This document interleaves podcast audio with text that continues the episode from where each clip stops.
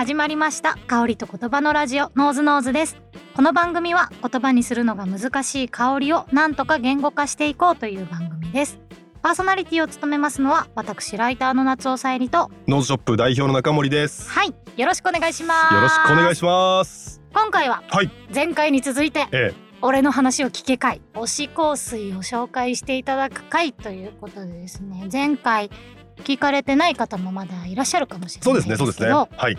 ノーズショップの精鋭たちが集まって、集まって。自分の好きな香水、一本。はい、700800種類ある中から一たった本一本選んで選んで。熱く語り倒すと。どこが好きかをめちゃめちゃ言うというのをはい。やっておりました、で前回もねあの愛がこう溢そうですね、そうですね。もう語っていただいてなるほどって言いながら私は聞いて中森さんはもう深くうなずくおじさんとして座っているそうですね。スタジオの隅で深くうなずいてるだけの仕事っていう。という状態になってたんはい、ですけど、はい。今回もえーっと4名ですね前回そうですね3名でしたけど、今回は4名来ていただいて今回も同じように、えー紹介をしていただいた後に一番最後に私が1本選ばせていただくということですね。そうですね、そうですね。誰が一番美しく押せるかっていう、そういうコンテストでございまあます。押されて一番気になり始めた香水、はいはい。多分どれも素敵なんですけどどれか1本選ぶとすればというので。そうですね。選ぶ基準としても、まあ、はい。香りだけじゃなくて、そうですね。誰が一番その気になる香りとしてその推薦できたかとか、推薦の技術とかね。話術だったりとかをちょっと見ていただいて、うんうん。選んでいただけたらなと思います。前回えっと一応、えー、3本愛とか恋とか、はい。そういうテーマで一応くくられてましたけど。今回はですねちょっとニッチっぽいテーマというか、あの物質的というか概念的というか、まあ、概念じゃないな。物質ものがテーマになってるような香水？まあやっぱそういうのってニッチだからこそできるものだと思っててなかなかやっぱりその普通香水作ろうと思うとやっぱり恋とか愛とか美しい女性とかかっこいい男性みたいなものがテーマになりがちなんですけどまたポジティブなあそうです感情とかね。うん。そこからちょっと離れてこう物質とか物とかですね場所とかそういったあのものを概念として取り扱ってるそうですね、んん。ちょっとニッチっぽいテーマの香りってものをちょっと集めてみて、うんうんうん。うんそれを推してくれるメンバーたちをちょっと今日は紹介したいなと思います。はい早速いきましょう。エントリーナンバー1番というところで池原さんからよろしくお願いします、ノーズショップのショップスタッフをやっております池原と申します。よろしくお願いいたしおます。願いします。よろしくお願いします。いやー紹介していただく香水の名前とブランドなんでしょう？えっと、ナーゾマットのバラオンダというお香りとなっております。ナーゾマットはなんか聞いたことありますね。ね。ちょっと変わった香りが多かったイメージがあります。ちょっと先にはい、嗅いでみます、わめっちゃ香ってきたもう。すでに嗅いでないけど。嗅ぎます。あーすごい。これはあのああこれええわ本当これはですねちょっと書いてあるのも見ちゃったんですけど、はいはいはい。でもマジでウイスキーですね。そうマジでウイスキー。もうこのウイスキーの匂いとなんかあとちょっとあったかいなんだちょっと甘い感じ？なんだ？まあちょっとバニラっぽいというか。うんなんかそういうちょっと甘いウイスキーかつあとなんか温度もすごいあったかくてなんかウイスキー飲んだ後に机に突っ伏した時の机の香りみたいなのがする。ああなるほどなるほど。はい。酔っ払って。みたいな香りがしますが推しポイントというかどんな香りですか？もうワンプッシュした瞬間に、この香りが広がる感覚っていうのはもうたまらなくいい。めちゃくちゃいい。わかる。あの、入社試験初めて購入した香水がこのナーゾマットのバラオンダっていうお香りえーなんですけど、このワンプッシュするだけで無条件に気持ちが高まる、高揚する感じっていうのがめちゃくちゃいいなう。んなるほど。のと、香りの部分に関してはうん、お酒感はもちろんウイスキーのお酒感があるんですけど、うんうん。ちょっとシロップのようなとろみがあるようなそうそうそう。ちょっと甘いですよね。甘さと、奥の方でドライに香る酒樽っぽいウッド感が、この一本でその香りのグラデーションが感じられるっていうのが最高にいいよねっていう。でもやっぱりワンプッシュする、どこでどう使ったとしても、これをワンプッシュするだけで、笑っちゃうほどこうんのウイスキーの香りが広がって、なん。どこが気使って気分で酔えるのが 最高に気持ちが良くて好きです。あ、でもめちゃくちゃわかります。もうこの部屋、この匂いでいっぱいですもんね。そうです。もう香料とかもすべて非公開のブランドになっているので自身の想像であったりとかイメージに委ねるっていうようなコンセプトがあるんですけど嗅ぐたんびにいいよねって。何回でも言っちゃうみたいな。言いたく。なるお香りです。実際にウイスキーが好きなんですか？別にそういうわけではなく。お酒は全然普段はあんまり好きなんですけど、うん。そんなに詳しいわけでもウイスキーをたしなむような生活もしてないんですけど、からバロンガが私のお酒の人生においては彩りを加えてくれて いや、すっごいお酒のいい匂いなんか上質な場所で飲んでんだなって感じがめちゃめちゃしますもんね。なるほど。これは木、木なんですね。なんかその酒だるのような。そうですね。ちょっとウッド感をうん、感感じ。るお香りだなっていうので、林っぽいとか、目で見てる木っていうよりかはうんうん加工されてるような、それこそ酒だるであったりとうんかなるほ、ど。ちょっとお酒が染み込んでるようなうんウッド感、ドライ感っていうのが香りのずっと嗅いでると奥の方にあるかな。うんうんなので、とろみだけでこの鼻の奥に溜まるような甘さだけではなくて、実際このムエットとかお肌から鼻を外すとちょっとスッキリじゃないですけど、うん鼻の奥に溜まる感じは少ないっていうのがウッド感かなっていう確。かに。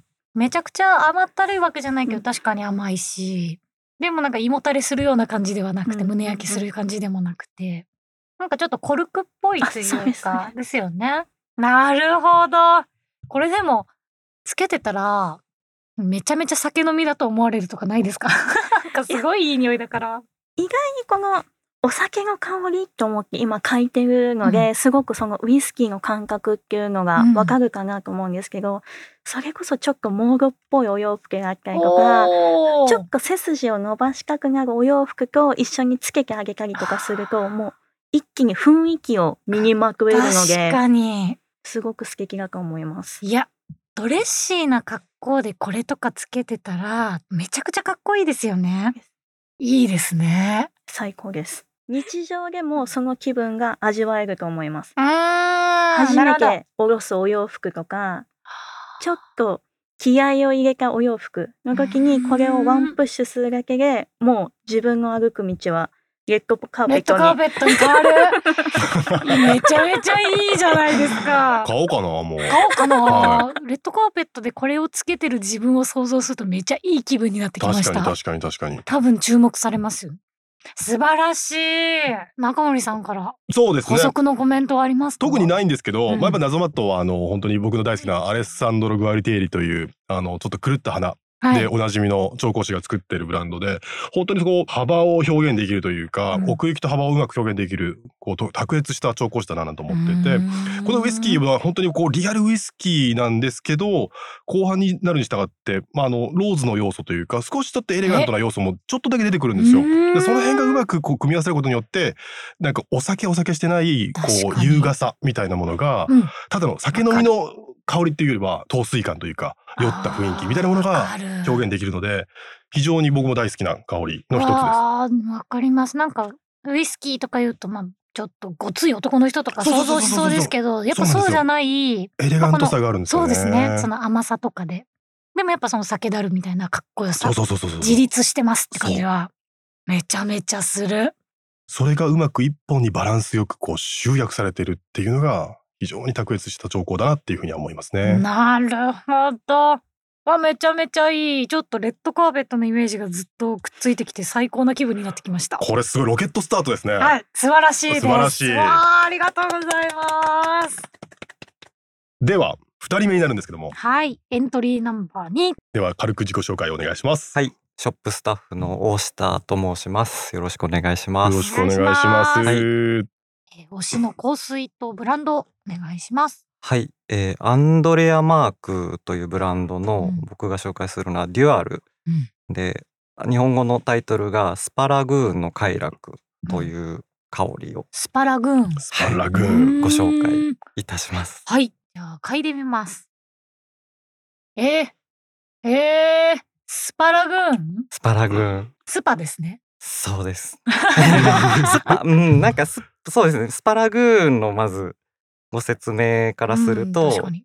アンドレア・マークっていうのがそのアイスランドうん。のブランドなんですけど。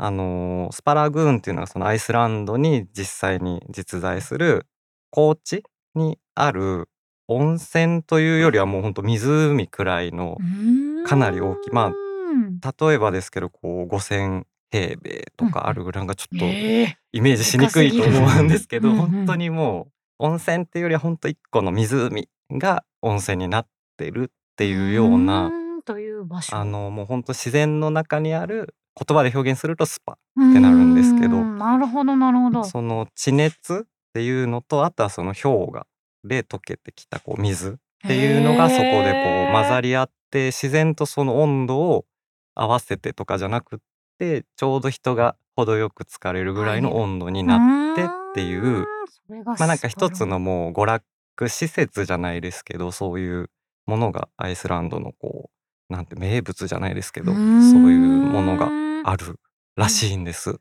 なんかすごい海っぽさというか、マリンっぽさみたいな、そうですね塩っ。ぽい感はいじが、でツーンとしてシトラスっぽい感じというか、はい素晴らしいですね。そがすごくします。はい。すごいいい匂いすごい爽やかななんかこう白とか水色とかそういうものが見えてくるような、そういう香りですけどこれ推しポイントは？おっしゃっていただいたその塩っぽいっていうのが、うんうん。多分そのミネラルを僕もすごい感じて、うんうん。こう硫黄とかも含むのかなってちょっとこう温泉のうん。雰囲気っていうのを感じさせる確かに。要素として。硫化水素。うん。硫化水素。硫化水素そうですね。硫化水素。うん。なのかなっていうのとあと本当にそのこの香りノートがトップにレモンレモン。はい。うーレモン。レモンか。構しっかりレモンが香るんですけどうん。あんまりその刺すようなレモンっていうよりはうんうんうんうん。割と丸みのあるちょっと甘みがあるようなレモンとあとジンジャーがおーなるほ来どるんですね。で僕はこのジンジャーの香りがおー。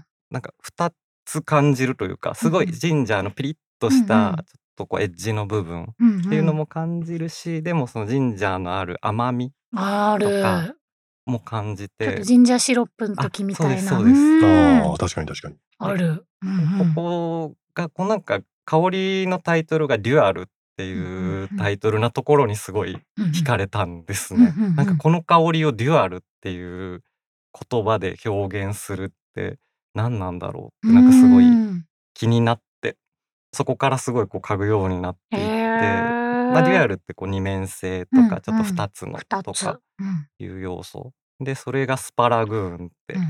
いうでアイスランドのっていうとうんうん。何なんだろうって思うと感じたのがその割とひんやりとした空気うんのうん。高地のうん。空気の中で、うんうん。でもそのスパの熱気とかちょっと地熱みたいな、うんちょっとかなりこう湧き上がるような熱気うん。っていうのの両方を感じさせてくれる香りだなっていう冷たさと温かさと両方あるっていう。なるほど。でもそれがその相反したものなんですけど決してこう喧嘩してないといううん。かちゃんと一つのものとして両面でこう表現されてるななっていうるほのでど。なんかそこの面白さっていうのにこのブランドド自体もこう香りを一つのこうアート作品っていう風に捉えてご紹介してるブランドなんですけどなんかそこがすごいアートだなっていう風に感じてあとはその香りとして面白いなって思ったのはこの調香師の方が必ず自分の作ったこう作品他のブランドさんとかでも作った作品にラブダナムっていう香料とミルラっていう香料を割とこう自分のアイコンとしてへこう使うんだっていうことをおっしゃってる記事を見て香りのノートの中に書いてないんですけどなんかすごいムスキーな香りをずっと感じて、でもムスクって書かれてないから、何なんだろうと思ってたんですけどある時こう調べるとそう書いてあって、あでもそのラブダナムもミルラもどっちもこうムスキーな要素を持つというか、うんうん。うんうんちょっとアニマリックさとか、こうふわっとしたムスクのようなノートを持っている香料でなんかそれがあることでそのミスティーな感じという。かっていう情景まで感じられる気がして、うんうん。うんあすっごい面白い香りだなーって。そして長い間この香りに向き合ってらっしゃるんですね。そうですよね。最初確かに確かに確か最に初嗅いでなんだろうなと思って調べしばらくして調べてみてみたいなでもなんかきなっかけはやっぱりもう単純にあこの香りいいなっていうところへでーなんかすごい印象最初の印象ミステリアスさもあるなと思ってなるほど。カンドラマークの香りどれも僕結構そういう少しミステリアスさを感じるというかのあるんですけど特にこの香りはこのなんかミスト感っていうのも感じられてでも決してなんかミステリアスなんですけどヒステリックじゃないというかなんかは。すごくこうフラットなうん人なんだけどうん。でもあの人って多分こうただそういう笑顔で佇んでるだけなるほど。じゃない深さがあるとあるよいうねかっ、ていうのを感じ何かがあるだろうなみたいな感じが。しなんかそれを演出できる香りかなとへ思っえ、て素敵。えもうすごい好きと思って すごい好きって思ったんですね。漏れちゃいますね好きがなるほど。なんかちょっと神秘的な感じもしますね。なんかツーンとして、爽やかだからか、なんかちょっと神秘的な感じだったり、あとなんか私は鉱石みたいな、なんかそういうキラキラした、なんかそういうものもちょっと想像するというか、キラキラキラーっとしたものを想像したりして、でもなんかその、えー硫化水素、はい。はい。温泉の香り温ですよね。泉の香り、はい。硫黄っぽいみたいなのも、まあ確かにあるなって感じですね。ねあんまりこう、ぬくもりっていう感じではないですけどね。うん、そうなんですあー、はいすごい隙が漏れてきためっちゃ喋っちゃいましたすいませんいや、すごい素晴らしいですね。中森さんからの補足ありますか？あそうですね。アンドレアマークっていうブランドはあんまり紹介したことないんですけど、うん。アイスランド。まあ本当に随分北の北の国の香水ブランドで、まあ、そこでビジュアルアーティストとして活躍してた彼女が空間だけじゃなくて、うん。その香りとしてもアートを作りたいみたいな、まあ、身につけられる香水みたいな身につけられるアートとして香水を作るみたいなところで始まったブランドうんで、うんうんうん。まあ、女性が作ってるんですけど多分うちも取り扱い始めて随分長いんですけどインスタグラムを彼女でウォッチするのはすごい僕は好きで。あのーつい最近もねあのご結婚されて妊娠されてみたいなその彼女のライフスタイルもなんかインスタで追っかけてて。結構お若い方なんですか？いや30代半ばぐらいかな後半ぐらいかなとは思うんですけどー最近出産もされて、まあ、数年前に出出産されててその赤ちゃんがめちゃくちゃでかいっていうのが。これ何の情報なんですか？え ーなんか知らないけどすごい僕の中ではこう心に残って残ってて めちゃくちゃ可愛いんですけどなんかすごいでかいんですよ。元気そうだなと思って会いたいなと思ってる。その感情を僕は持ってます何の補足でもなくて面面白白いですね。ただそれだけ言いたかったっていうありがとうございます。い、やー素晴らしい。ありがとうございます。ありがとうございます素晴らしい素晴らしい。それではエントリーナンバー三。3番はい小林さんですねはい。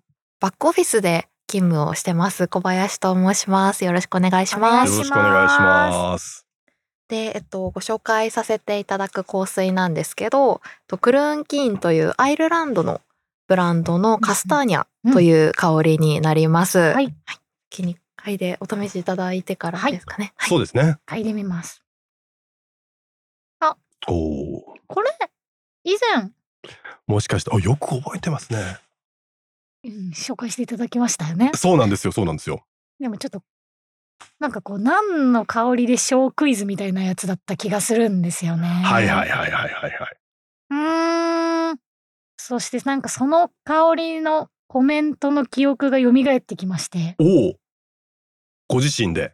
あなんかうわその時説明してもらったのかな。なんか結構私香りを嗅ぐとその時話してた時に見た情景を思い出すというのがありまして。ギフトですね。あいやもう完全に。あの香りの構成とか何にも覚えてないですけどあのおばあちゃん家の部屋の中の、なんかユリースとかありそうとかそういう話をしたことをすごい思い出しましいやた。そう確かそうでしたねなんか結構パチパチっとした音とか火の暖炉とかそこにこうちょっと甘いなんか落ち葉とかそういう香りがちょっとするあったかい秋の香りみたいなのですね。素晴らしいですねあと喋りづらくなっちゃいますよね でも要素とか何にも 確かに確かに確かにこれ何の香りがするかと言われると難しいです。なんか木木とかうんうんうん土とかそんぐらいしかありますあります。その要素あります。わかんないです。これはどんな香りですか？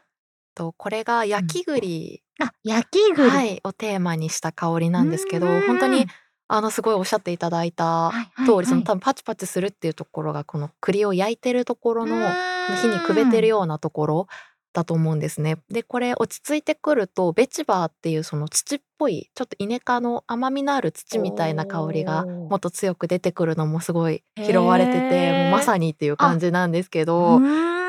おっしゃっていただいた通りこう寒くなってきたうんこのくらいの時期にすごいつけたい香水で好きな香りなんですけどうんこの香水香りももちろん好きなんですけど一番最初に気になったきっかけが名前の方からほうほうほう。でして、はい。このカスターニャっていう名前があのマイプライベートアイダホっていう映画多分有名な映画なのでご覧になったことある方も多いのかなと思うんですけど、うんうん。の本当に何でもない最後の方に出てくるセリフでカスターニャって一言だけつぶやくセリフがあるんですけど、えー。それが結構その寒空の下の朝うん。の曇った空の中でそれをポソってつぶやくみたいなシーンがあって、へーなんかその印象とそのセリフを覚えててうん。その後にこの香水のタイトルを見たのであこれ栗の香りなんだっていうのへはー先に分かってて、その後に香りを嗅いだんですけど吹きたての時に一番最初にレッドペッパーの香りがちょっと一瞬こうツンってくるんですよ。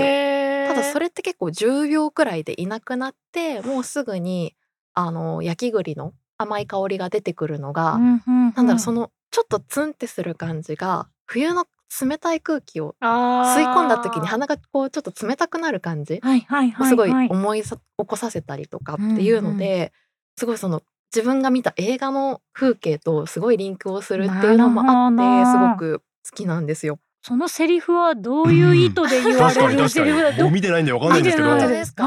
あのちょっと映画の設定もちょっとあの難しいというか、ややこしいのでちょっと長くなってしまうんですけど、あのリバー・フェニックスとキアヌ・リーブスが出てるロードムービーなんですけど、ど。なるほどなるほど。はい。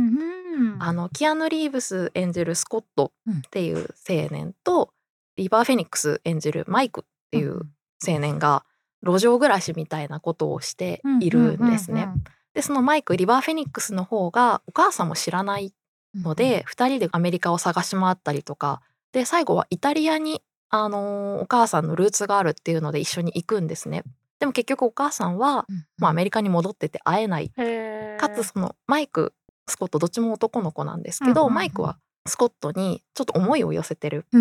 でもスコットの方はうんその母を訪ねていったうんイタリアで出会った女の子と恋に落ちて先に一人でアメリカに帰っちゃうんですよ。ああそうなんですね。そうなんです。うんと切ないんですけど、うんうんそのイタリアに行ってその女の子と会って、うん。一晩明けた後に、うん。そのマイク、うん。リバー・フェニックスとその相手の女の子うん。が2人でちょっと気まずい中でうんうん。そのマイクが拾った木の実を持ってそれがイタリア語で何て言うか分かんないけどっていうのでもじもじしてたらその女の子がカスターニャっていうっていうそのなんかすごい切ないシーンなんですよ。ちょっとごめんなさい。説明が上手じゃなくてシーンが伝わってるかなるほどなるほど。なんですけどそう。なんかそういうその空気が冷たくなってきたちょっと切ない感じと映画のシーンの切ない感じと、うん。でも香りのこうちょっとあったかい感じもする香い。りとっていううん。そのコントラストが自分の中であってすごくほ印象にど残ってる、はい、香りです。でもこれ秋冬につけたらめちゃくちゃいいですよね。めちゃくちゃあったかい景色が見えるんですけど部屋の中のやっぱ窓の外はすごい寒そうっていうのはなんかめちゃわかりますね。なるほどなるほど。確かに。話し損ねたまだ推しポイント。あのその冷たい空気っておっしゃっていただいたのが、うんうんカルダモンがこの香水にも入ってるんですけどカルダモンってあのスパイスではあるんですけど、うんうんうんあのちょっとこう柑橘っぽいようなユーカリっぽいようなちょっとスッとするスッとする？感じがあるのでそれもこうその秋冬の冷たい空気の演出に効いてるのかな。なっていう風に自分では感じていてなるほど。でその西洋の栗って日本の栗よりもこう粘りが少なくて甘みも少ないものなのでうん噛んでるとこうちょっとポソッとした感じああそうなんですね。うんらしいんですけどそれがその最後のベチバーにつながっててそのいわゆるお化粧品のパウダリーっぽさではなくて、うんうん。触った感じのこのちょっとふわふわする土。みたいなのがその栗を食べている時の口の中で感じるでんぷんの感じえとかもちょっと表現されてるのかなとか自分では。なるほど、はい、でも確かに栗って言ってもマロンっていうなんていうんですかね。そういうのじゃない。その私たちが知ってるマロンクリームとかから想像する甘い栗っていう感じじゃなくてマジの栗みたいな感じが すごいしますもんねちょっと土っぽさというか甘栗っぽくもないですよね。甘栗っぽあくもないですなんか甘ったるいやっぱそのお菓子を想像させるっていうよりも本当に栗が落ちてる景色とかその栗がなってる家近くの家とかなんかそういうものを想像する感じがしますよね。なのでこれはこうそういうこうちょっとコートとかマフラーを巻くようになっうんうんた寒い季節にそのコートの内側からちょっと香ってほしいなっていうようなっほっこりしたい時とかにめちゃくちゃ良さそていうイメージのう。香水です。素晴らしい。ありがとうございます。中森さんからの補足は？いや特にないんですけど 特にないんですけどあのすごく実はこれすごく実験的な香りだなと思って実験的なんですけどちゃんとこう香水として成立してるとか身につけられるこう実験的な香りというかななんかすごく面白い面白いですよね。どこら辺が実あの験的なんですか？ーこのロースト感みたいなものがしっかり出てるんですけどこれなかなか香水でこういう香りのローストされた雰囲気みたいなの出すのって難しいですしあんまりこう使われてないと思うんですけどこの辺りすごく特徴的な香りになってるんですけどあんまりこう似た香りがない非常にこう優位が独尊的な香りなんですけどちゃんとなんか身につけられるとかつけてみたいなと思わせてくれるっていうところがななんか面白いなと思いますね。なんか帰りたくなる家っていう感じ。パチパチっとした。なんかこう絵画的というか絵画的ですね。絵がすごくこうふっと浮かんでくるそういう面白い香りなんですよね。落ち葉っぽいとかっていうの何回かあってその時はその煙っぽさとかその神社のあの焚き火神社でよく年末年始やってる焚き火とかってすごい言ったことあるんですけどなんかそういうのともやっぱ違う家の中の小さな火って感じがすごいしますね。スモークとか煙感はないんですよね。ないですね。ロースト感なんですよね。なるほど。素晴らしい。ありがとうございます。それでは最後。はい。えーエントリーナンバー4番。小林さんと同じくバックオフィスで、えー仕入れの担当させていただいてます仕入れ担当。えー根本と申します。よろしくお願いいたし根本ます、さんよろしくお願いします。はい。はい。紹介いただく香水、誰でしょはい、えー私が紹介させていただくのはこちらアムアージュっていうブランドですね。オマーンのブランドなんですよ。中東の国なんですけどこのオーパス15番ですね。う、うん。うん15キングブルーっていう香り。ちょっと名前が長いんですが。キングブルー。キングブルーうーになってん。ます。はい。ちょっと嗅いでみます。はい。おお、あれ？なんかちょっとキングブルーとか言われたんですっごいゴリゴリなやつ来るかと思ってたんですけど、優しい。お優しい。え？優しくないいやいやですか結構優しい。く感じますね。ありがとうございます。え？ー、ちょっと待ってくださいね。これもまた難しいな。うん。これ難しいですよ。えー、っと、香りの引き出しを、少ない引き出しを開けたり閉めたりしています。ちょっと、ちょっとだけ甘いは甘いんですけど、はい。バニラとかっていうよりも砂糖っぽい甘さなんていうんですかねラムネうんうんうんうんよく出てくるんですけどあ食べるラムネの周りについてるちょっとサラサラっとした粉の甘いやつの感じとかあとでも色で言うとやっぱその、えっと2番目に紹介していただいたのと近くてちょっと白っぽかったりとか青っぽかったり、うん、薄薄い水色だったりとかでもこれ何の香り？なんか、お花でもない、木とかでもない。何ですかね、これ？これえっとまあ一番出てる香りはウードなんですよねウード。まずこのアムアージュってブランドなんですけど、あのオマーンのブランドで,、うんうんうんでそのオマーンの国の王様が命令して作らせたブランドなんですね。でそのはいオマーンのこう歴史的な素晴らしさだったりとか、うんうんうんうん。いったものをこう残そうっていうところですごい有名な調香師を呼んででまず最初に香りを作ったところからこのブランドが始まっていてなので王のための。のブランドって言われてます。なるほど。キングブルーのキングってその王ですか？まあその王でもあり、あり。まあ、他の意味もいくつ。かあるかなと思うんですが、でそのもともとこのオマーン自体が、まあ、香油とかうんうんうん香木とか、うんうんまあ、フランキンセンスとか、まあ、そういいったものをふんだんに使えるというかそういうあのフランキンセンスとかで有名な国だったりもするのうんうんうんで結構どの香水にも香木香油とかたくさん入ってます。へなのでこうちょっと中東っぽいとかうーん。お香っぽい香りっていうのはすごくベースにー使われてるんですけど。なるほど。ただまあそそれも含めてまあ本当にでもこのキングブルーの中で一番出てるのはやっぱりこうウードの香りで。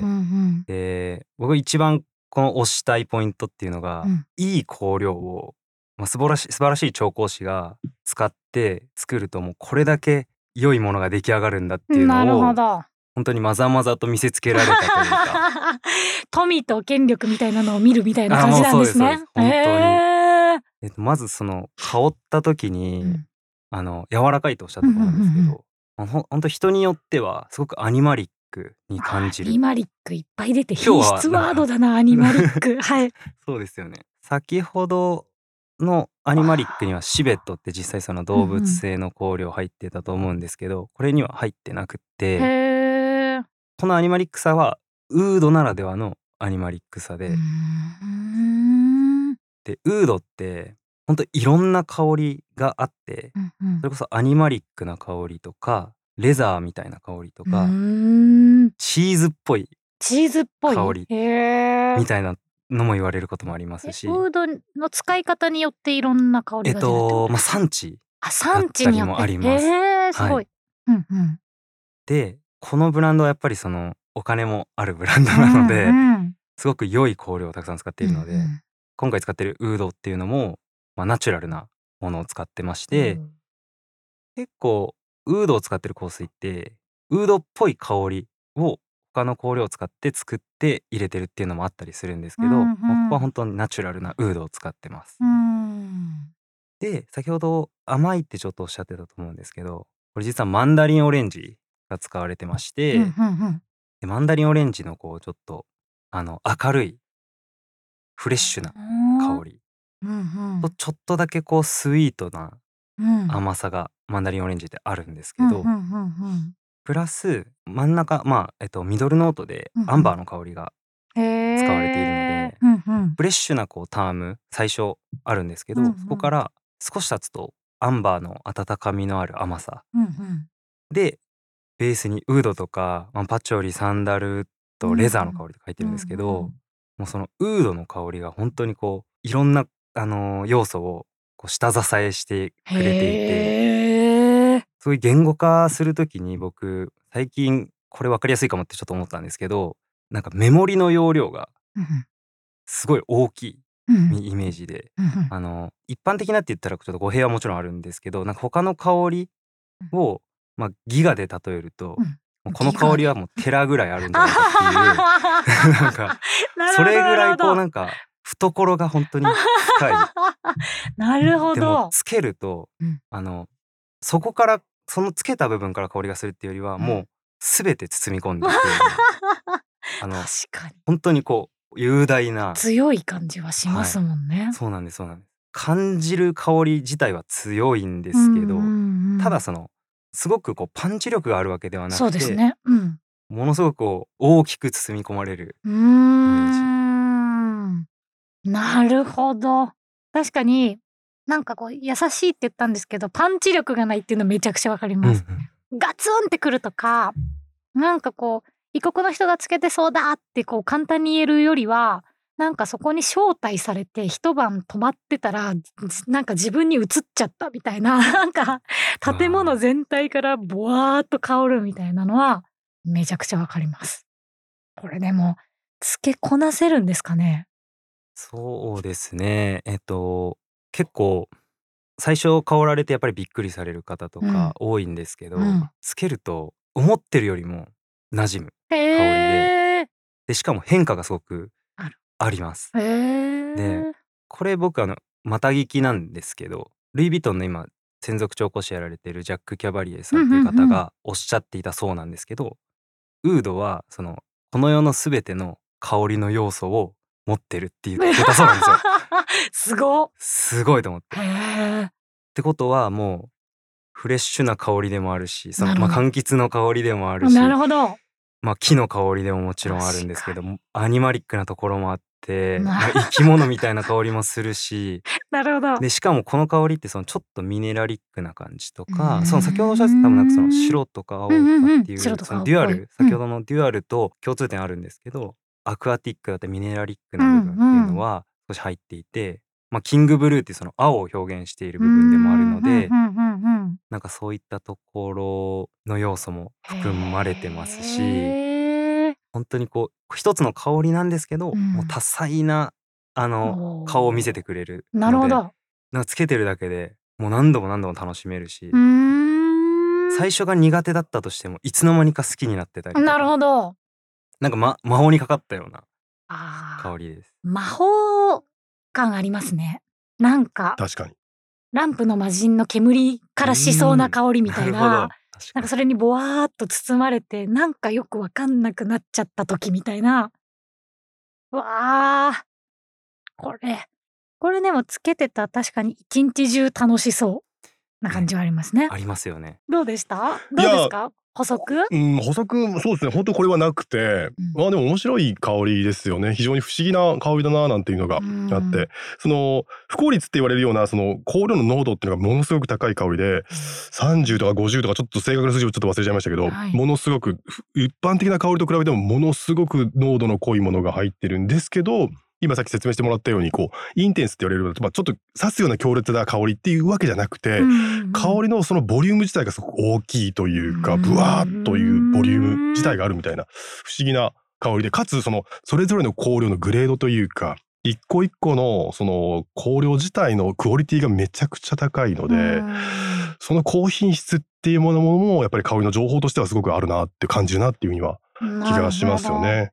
でこれはあのフィルミニヒっていう香料会社の若手のですねアレクシー・グルジョンさんっていうかなり若手の調香師。それとまあ中堅どころのハーミット・メラティ・カシャリさんっていう2人の調香師が共作で作ってるんですけどなんかその師弟関係というか2人のこの新しいものを生み出そうっていうところで2人がタッグを作って作るみたいな。なんかその辺のこうストーリー性も若手と中堅でっていうなんかこういろんな要素も組み合わせながら香りのシュールレアリズムというかそういったものを追求してきたっていうなんかそこもちょっと面白いななんて思ってなるほど。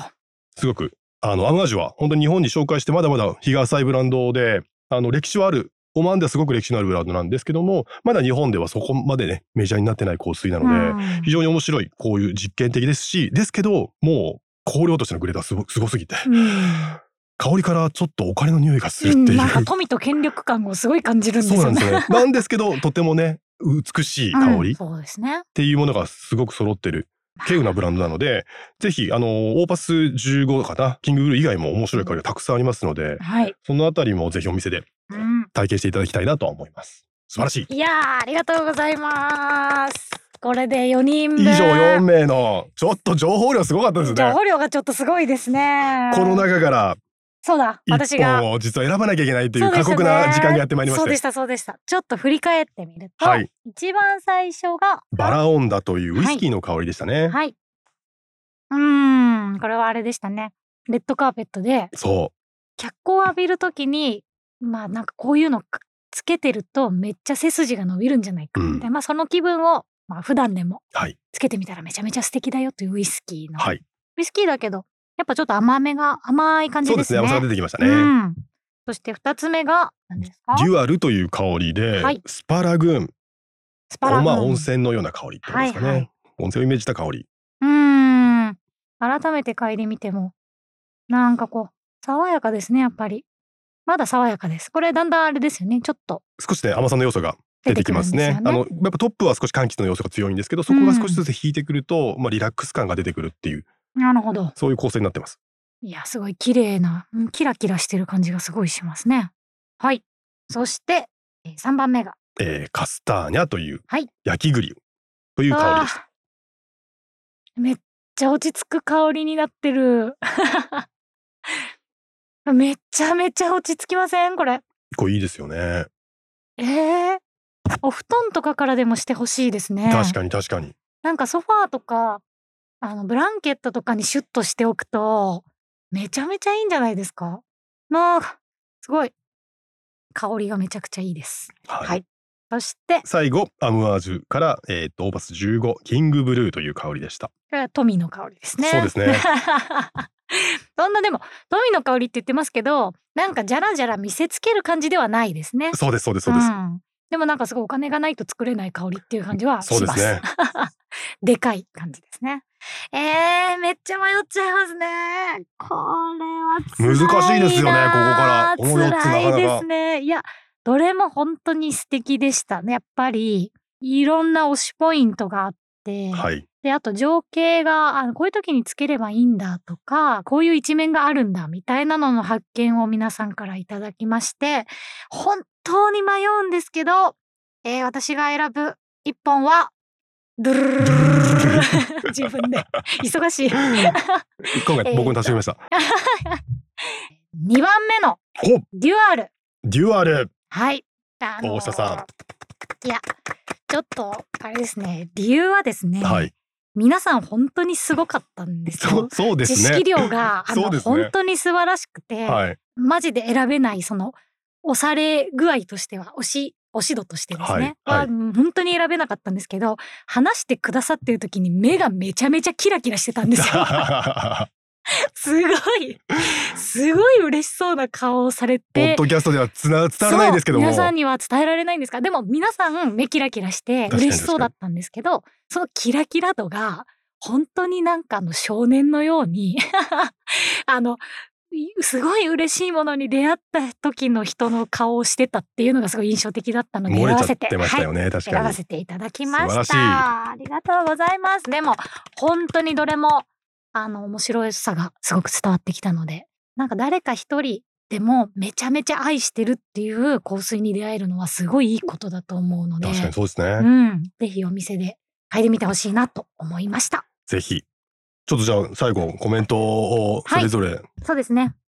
え今回ショップスタッフからノーズノーズに参加させていただいたんですけどなかなかこういう機会がないので、うん。こういう収録ブースで収録させていただくっていう経験もすごく貴重な経験になりましたしやっぱ自分の好きを語るのは楽しいなって思ったうん。そんなしい。時間となりました。今回はありがとうございました。がとうございます。ありがとうございました。いやもうありがとうございます。というのと、うんあのもう自分で話してる時結構頭真っ白でああんま記憶ないんです。でもこう結構緊張してたんですけどいざここでこう実際こう2人とお話しさせていただいてると普段こうお店でお客様にまあデュアルだけじゃなくて他のいろんな香りを伝える時のこうギアをグッと入れた時の 伝えたいっていうのがと変わらないなっていう気がして、うん、なんか結局どう伝えるかってことなんだなっていうのをすごい感じさせていただけたのでいい体験をさせていただきました。ありがとうございます。ありがとうございます。大下さんにはどこに行ったら会えるんでしたっけ？はいえーっと新しくオープンいたします麻布台ヒルズうん。という商業施設が、えー11月の24日お。にオープンいたしまして、うん。そちらにノーズショップも、えー新店としてオープンさせていただきますので、そちらで店長として働かせていただきますので。じゃあそこでえーっとデュアルもそこにありますかね？ございます。あるんですね。はい。じゃあそこで あ大下さんのデュアルが聞きたかったらキラキラした目を見ながら聞きたかったら、はい。デュアル大下として。ひはい。やらせていただきます。はい。ありがとうございます。はいお疲れ様であす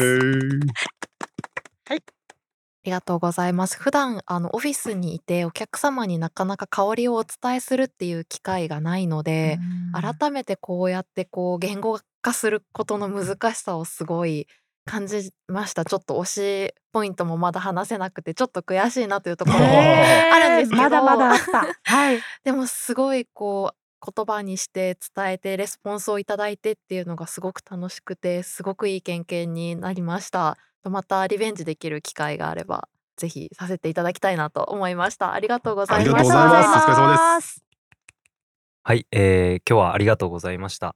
こういった貴重な機会いただけることなかなかないんですが、すごく楽しませていただきましたし、あの自分のこう好きな香りが誰かに伝えるっていうことももちろん楽しかったんですけど、本当この香りがもたらすこの一つのこあのー、ななんて言うんでしょうね。なんて言うんでしょうね。この香りの素晴らしさをとりあえず僕は今日伝えたかったので、うん。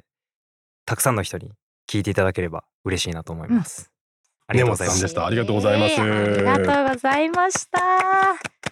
いやもう素晴らしいですね。いや素晴らしいですね。本当にもう。本当に好きなんだなというのがあのすごい漏れ出て。ね本当ですね。伝わってきました。香りって面白いですようねん素晴らしい。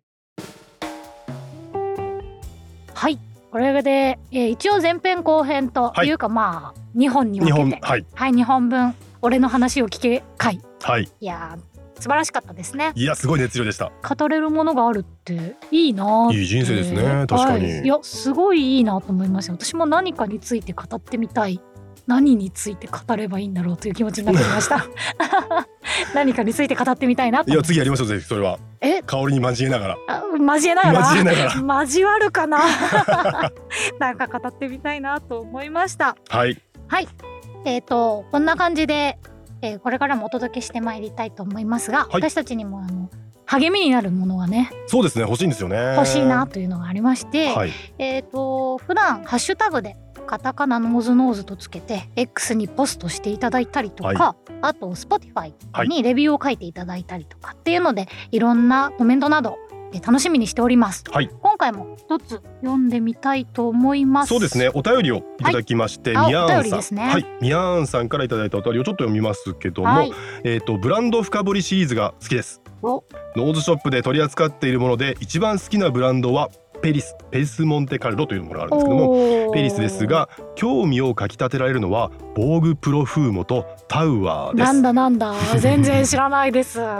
特にタウアーはうん。スタッフさんから山奥でおじいちゃんが全て一人で作業されているというお話を聞きなんだか可愛いです。へえ。よかったらお話を聞いてみたいす。ですっていうことでした山奥でおじいちゃんが一人で作ってるブランドってことですか？おじいちゃんって言っちゃうとあれかもしれませんけど あのはいそうですか今めちゃめちゃおじいちゃんがせっせっせっせみたいなイメージしちゃいましたけどそういうことじゃないんですね？スイスのですね山奥で一人で彫刻をしおー重点をし梱包をしえそこまで？発送もするっていうえすもう全て一人でやってるんですよねそれの取り扱いがあるんですね。そうですねタウアーというブランドなんですけども非常に世界的にもファンが多い面白いブランドなのでこれはぜひぜひまたいつかえーご紹介気したいなとになるどんな香りが。えーっとですねいっぱいあるんですよねえっと例えばモロッコの砂漠で感じた風を香りにしてみたりとかスイスアルプスから吹き下ろす風をテーマにしてみたりとか。風ばいや風ばっかりじゃないですけどね。たまたま風になっちゃいましたけど。なるほどなるほど。